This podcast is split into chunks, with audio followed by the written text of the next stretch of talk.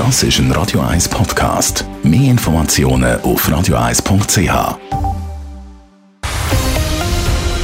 Radio 1 Thema. Können Sie sich noch erinnern, wenn Sie das erste Mal dürfen abstimmen Das war entweder da, wo das Frauenstimmrecht eingeführt worden ist, wo Sie 21 geworden sind, oder dann, wo sie 18 geworden sind. Nach dies nach haben in der Schweiz immer mehr Menschen können am politischen Prozess teilnehmen. Künftig soll es noch mehr werden, zumindest im Kanton Zürich. Der Kantonsrat diskutiert morgen über das Stimmrechtsalter 16. Der Raphael Wallimann. Auf kommunaler und kantonaler Ebene sollen im Kanton Zürich künftig schon 16-Jährige abstimmen und wählen. Das fordert die GLP-Kantonsrätin Sonja Gierig mit einer parlamentarischen Initiative, die morgen im Kantonsrat diskutiert wird. Für Sonja Gierig ist es nur logisch, dass man schon mit 16 abstimmen kann. Viele Jugendliche wollen mehr Verantwortung über ihre Zukunft übernehmen und das Stimmrechtsalter 16 gibt ihnen eigentlich ein aktives Mitspracherecht an den Abstimmungen.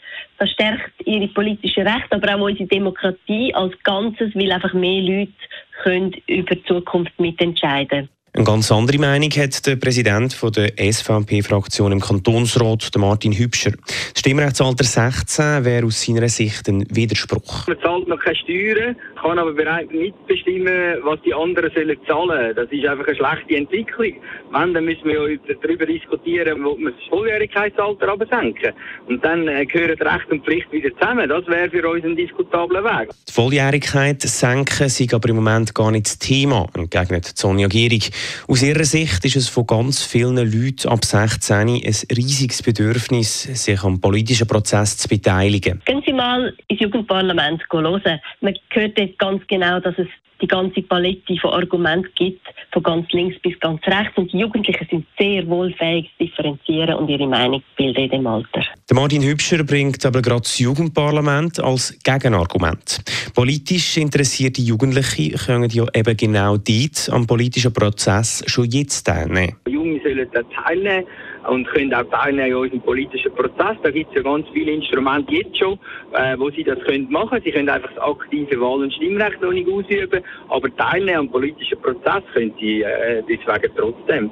Stimmrechtsalter 16 wird morgen im Kantonsrat debattiert. Befürworter dürften sich durchsetzen, weil neben der SVP nur die FDP dagegen ist. Das letzte Wort hat dann aber Stimmvolk, weil es eine Verfassungsänderung wäre. Raphael Wallimann, Radio 1. Radio 1 Thema. Jederzeit zum Nachlesen als Podcast auf radio1.ch.